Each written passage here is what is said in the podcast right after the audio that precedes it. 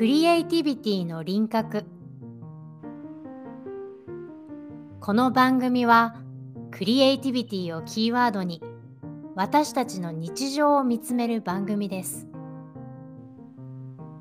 はっきりとした輪郭のない曖昧なことを考えるって美しいことだと思いませんか？対話を通してアートのこと教育のこと日々の暮らしのこと答えのない世界を一緒に覗いてみましょう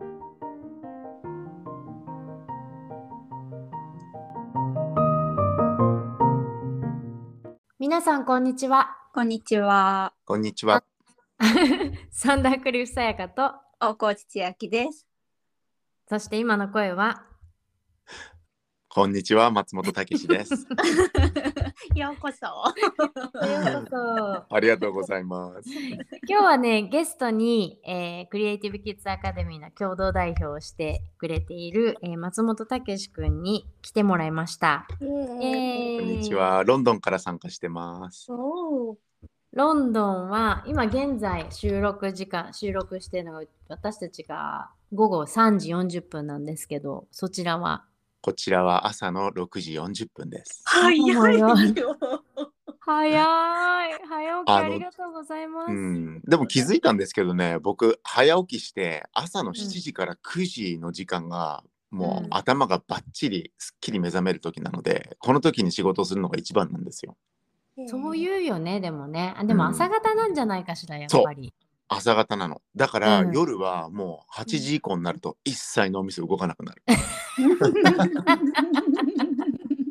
私逆なんだよねやっぱり夜になるとアイディアブワーって出てきちゃう感じだからやっぱ夜型朝型あるよね。あるよね。うんあるよねうん確かに。うんいいとは限らないね。いやでも理想だね。有意義に過ごせるから。うん。そうね。ううんん。はい。はい。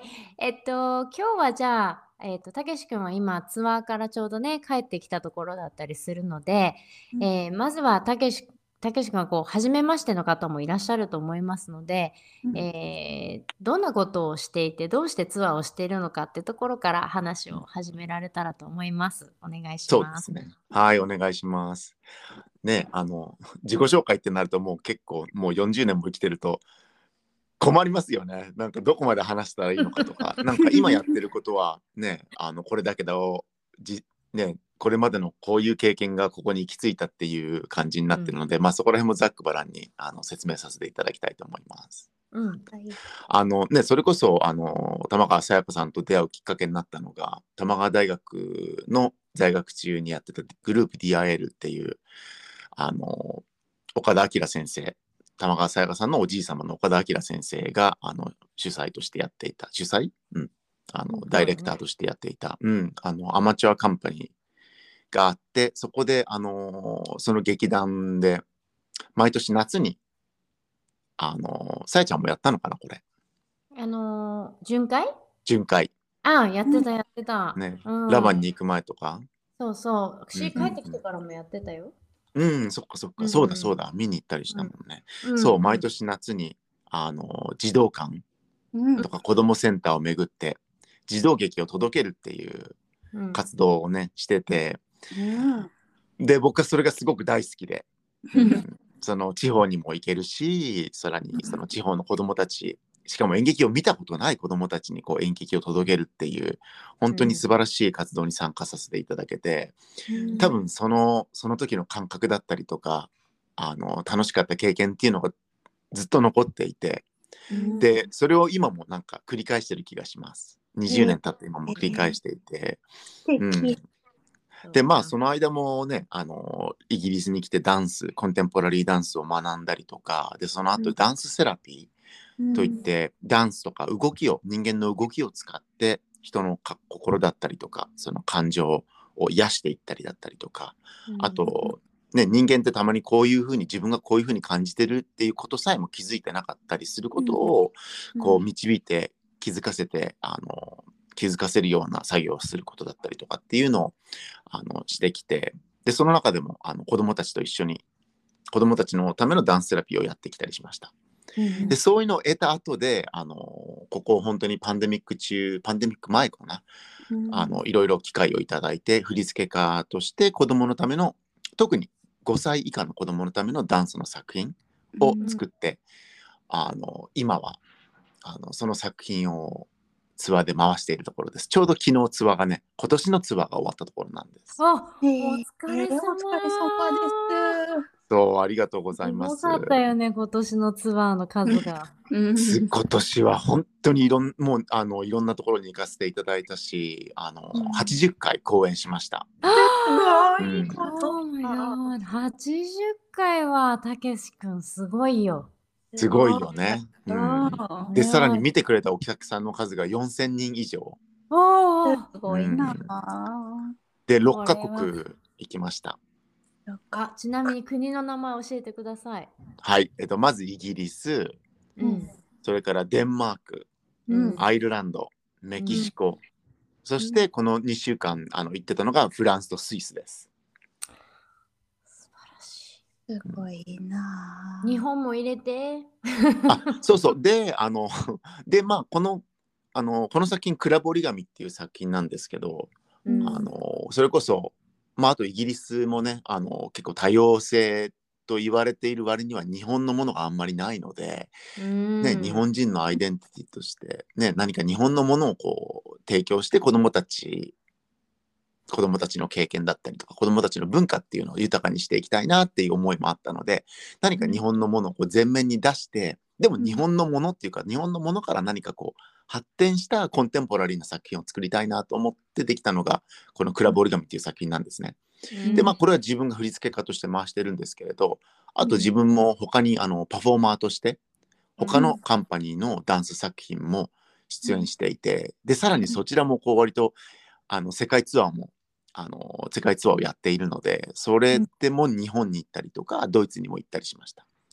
うん。うん。なので行った国はかなり多いですね。それそれを含めたら。いやー幸せなことだね。本当ですね。そうなんか、うん。うん、すごく幸せをかみしめていて。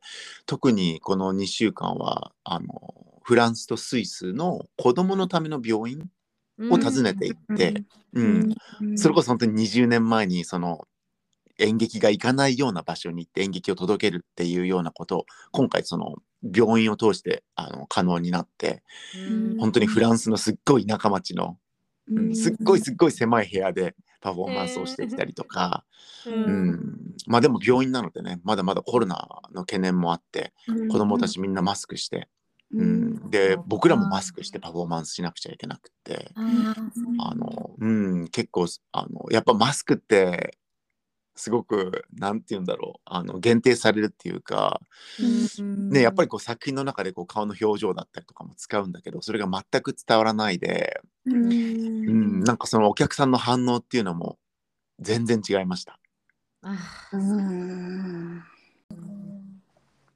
まあでもあれだよね、病院にずっと一人ぼっちでいる子供たちなのかな。うん、あのそうそう入入院して結構長く入院してる子もいれば、ああと一つの病院では、えー、とストラスストラスブルグっていうドイツと国境ドイツとフランスの国境近くにある、あのところに行ったんですけど、そうこの病院はあの3日前に手術終わりましたっていう子供が何人かいてもう見ていて辛そうでそうだね。それなのに痛むよねみたいな。そうそうう。そう。そうそういう子供たちも見に来てくれてたりとか、あと半もうほとんどお客さんの半分の子供たちが点滴を打ちながら見て見てくれたりだったりとか、うん、でもなんかねずっとその場に一緒にいてこうその空気と時間を共有するっていうのもすごくこうなんか彼らのために何かやってねな何かこうインパクトがあればいいなっていう思いでやってました。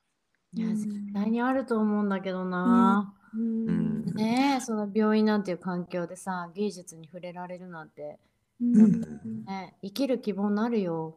ん。そうですね。そう、そう願いたいですね。で、さらにあの、クラブ折り紙、この作品は、あの、参加型で、うん。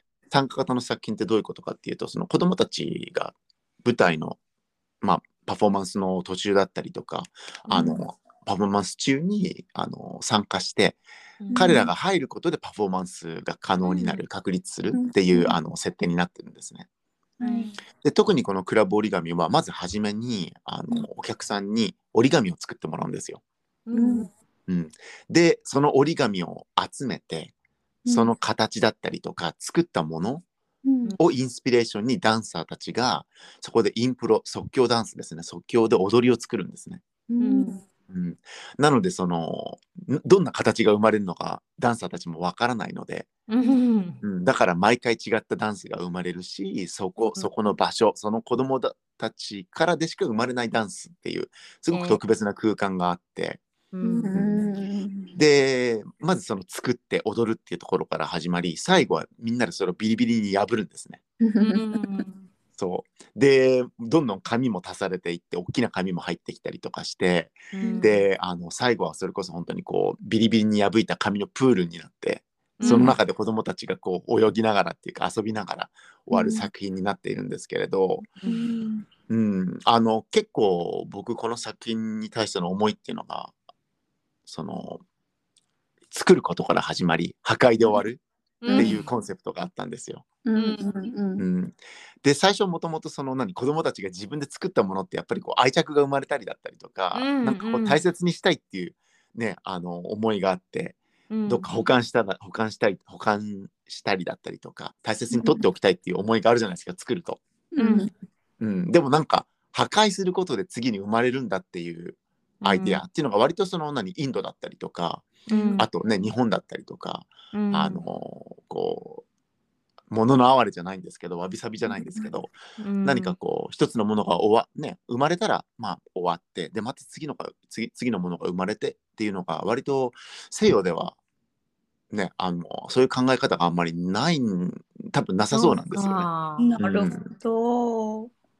なんかそういう破壊の神がいるもんね。そうそうそうそう。とかあともう永遠に続くものっていう、あうん。の観念があったりするので、なんかそういいうアイデアを紹介するのもあのパフォーマンスができることかなと思いながらあのそれ,、うん、そそれそういう構成を立てたんですけれど、うんうん。でもすごくそれがうまくいって、ううん。ん最初はこう静かな心でね折り紙を折る折ったりとか作るところから始めて 最後はそうこうすごくカオスで終わるっていう作品になうってます。んうん。いいね。そう。うんで病院でやった時は、うん。うんうん。それこそ本当にあのまあねあのみんながみんなじゃないんですけどもちろんその子供たち手術したばっかとかあの多分痛みを伴いながら見てくれてるからなんだけど、うん。うんでも最後の方にはすごくこうみんな笑顔になって、うん。あの紙をビリビリに破いたりだったりとか。うん。で一つこう印象的だったのがあのお医者さんがもう僕はあのペーパーバーグに毎日あの追われていてうん。あの事務所に戻って全部の紙を破りたくなったっってて それは破いちゃダメって感じだね。そうそうそうそう。火をつけてしまったね。そうそう。衝動に駆られちゃったんだ。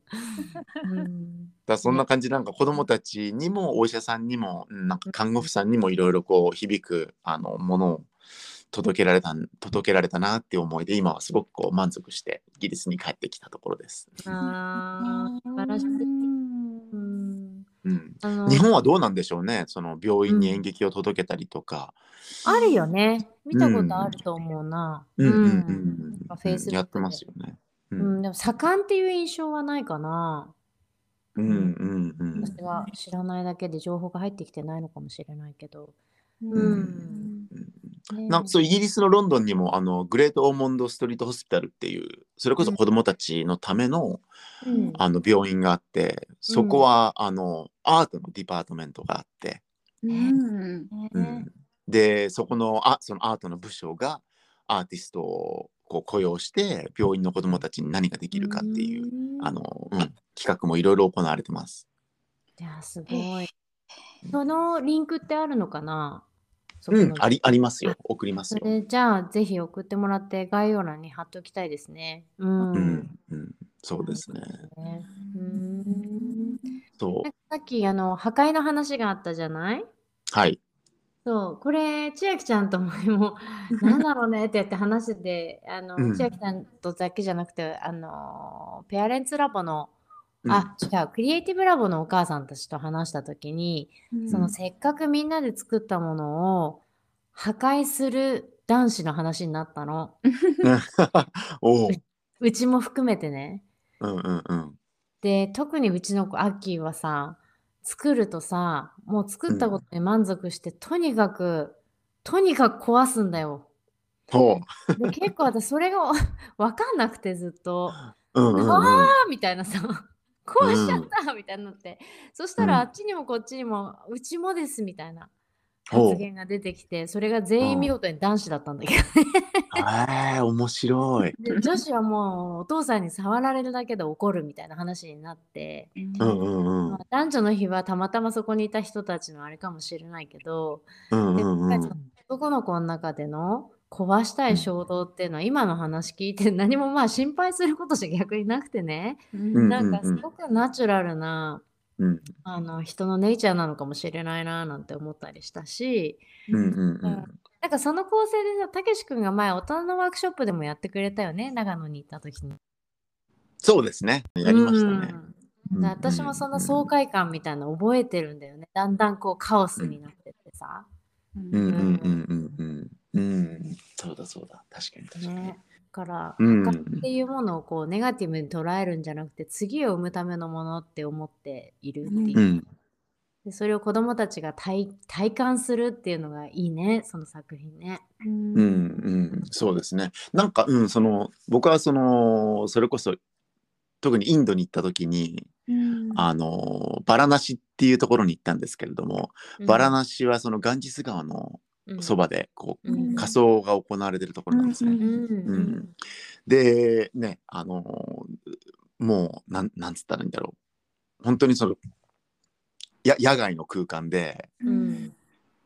もうな何体も死体が運ばれてきて そこでこう燃やされていく場所なのね。ん。うん、でそれこそそこでこう飛び上がっている灰がガンジス川に降りていってでそこですごく感じたのがやっぱりこうなんか輪廻転生じゃないんですけど生まれ変わって、あの自然物になったりだったりとか、うん。こう人間の体っていうのが火火に焼かれてどんどんどんどんこう溶けていくところもこう目の前で見たりとかして、わうん、なんかすごくそのその時の記憶がすごく衝撃的に残っていて、ーうん。うん、なんかその終わり終わりから次に生まれる始まりっていうのがそこでちょっと見えた気がしたんですよね。うん、その本当にその焼かれた灰っていうのがこう風に巻かれてこうこう渦を描きながらそ空にこう飛んでいくのを見ながら、うん、なんかその終わりだったりとか破壊だったりとか終わっていくものが次に続いていく瞬間が見えて、うん、なんかそれってこうか悲しいことなんだけれども、うん。あの、うん、希望に満ちた実は希望に満ちたことなんじゃないかなっていうのがあって、うん、なんかそれを子どもたちにも体験してもらいたいなと思ったんですよね。うん、うん。特にやっぱこう、すうん、西洋になるとね、うん。あの死だったりとかうん。っていうのがもう本当にそこで終わりっていうそこでな、うん。全て何もかも終わってしまうっていう、ううんん概念だったりするので割とこうキリスト教からの概念だと。うん。あのさ子供たちにその児童劇を作っていこうって言うとさやっぱり子供が喜ぶものとかさ子供に分かりやすいものっていう視点で結構当たり前に持ちがちだなって思うんだけど、うん。うん、この話で私が今すごいなって感じてるのは、うん。そのさっき40年も生きてくるとって言ってたけど、うん。なんかたけし君がそうやってインドに行って死体が焼かれてる姿を見てこう哲学的に体で感じたものっていうのがさ、この作品に入ってるわけじゃない。でそれをやりたいと思って子供の作品が生まれてきたっていうのがこれってものすごいことだと私は思う。うんうん。うんそうですね。なんかそれって多分あの もっとこう自分のそのあのた辿っていくとあの大野和夫先生わかりますか、うん。舞踏家の。ね。うん。うん、あの大野和夫先生がそれこそその僕が行ってたキリスト教の教会に来て踊ってくださってたんですね。うん。えー、そう。で今でも覚えてるのが6歳の時にあのクリスマスの時にこうみんなこう集会室みたいなところに集まって円を大きな円を描いて先生が入ってきて今からあのサンタさんが来ます。サンタクロースが来ますであのみんなの前で踊ってくれるので 静かなあの心で待っていましょう って言われたんですね。で6歳のね子にとってサンタクロースってやっぱりこう赤い服を着てすごくこう楽しそうにこう歩きながら、ね、いわゆるそのコカ・コーラが作ったイメージじゃないですか。そうね。そうそうそう。でそこでもって出てきたのがもうすっごいこう恐ろしい仮面をつけて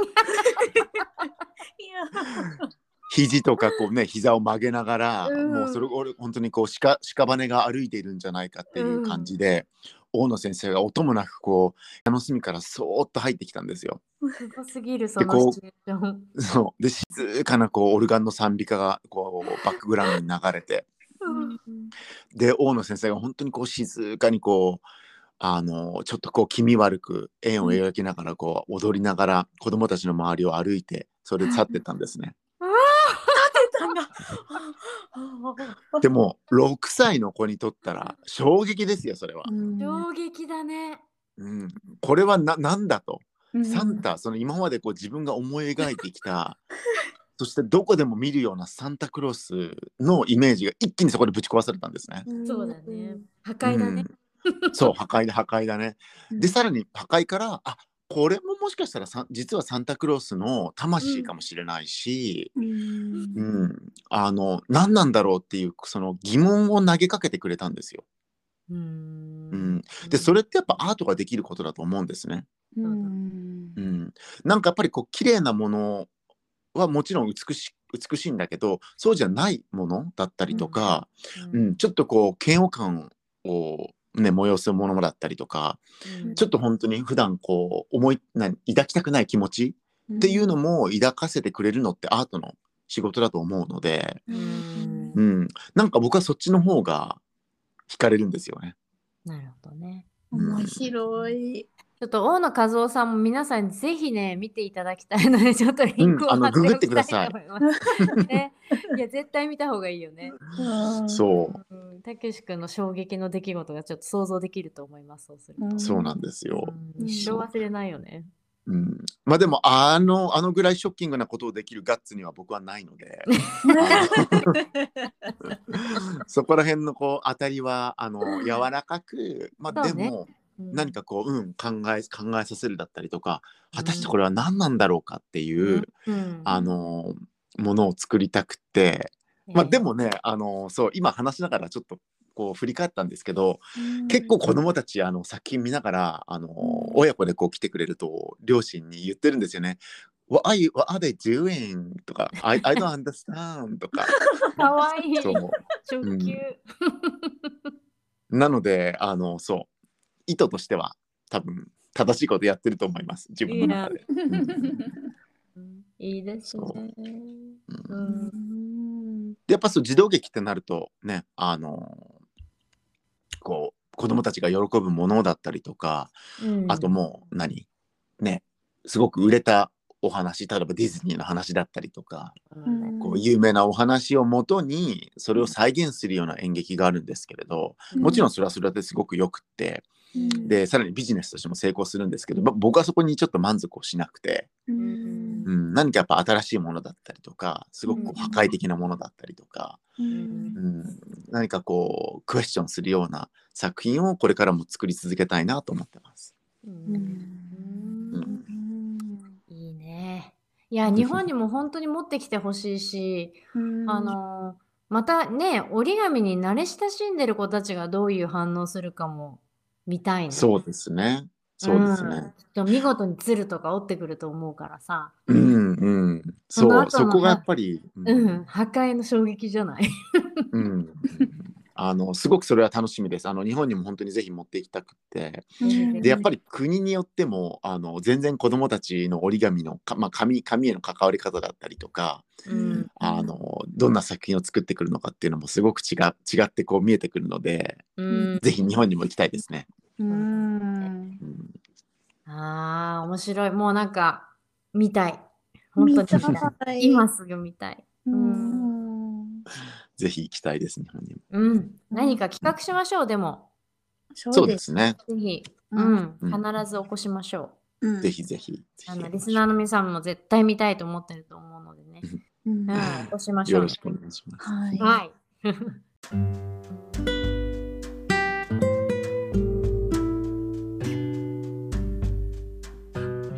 オッケーじゃあ今日はこんなところかな。また次回もたけし君にあのゲストに来てもらいたいと思っておりますので、一旦ここで終わりにしようかな。よろしくお願いします。ありがとうございました。はい。こちらこそありがとうございました。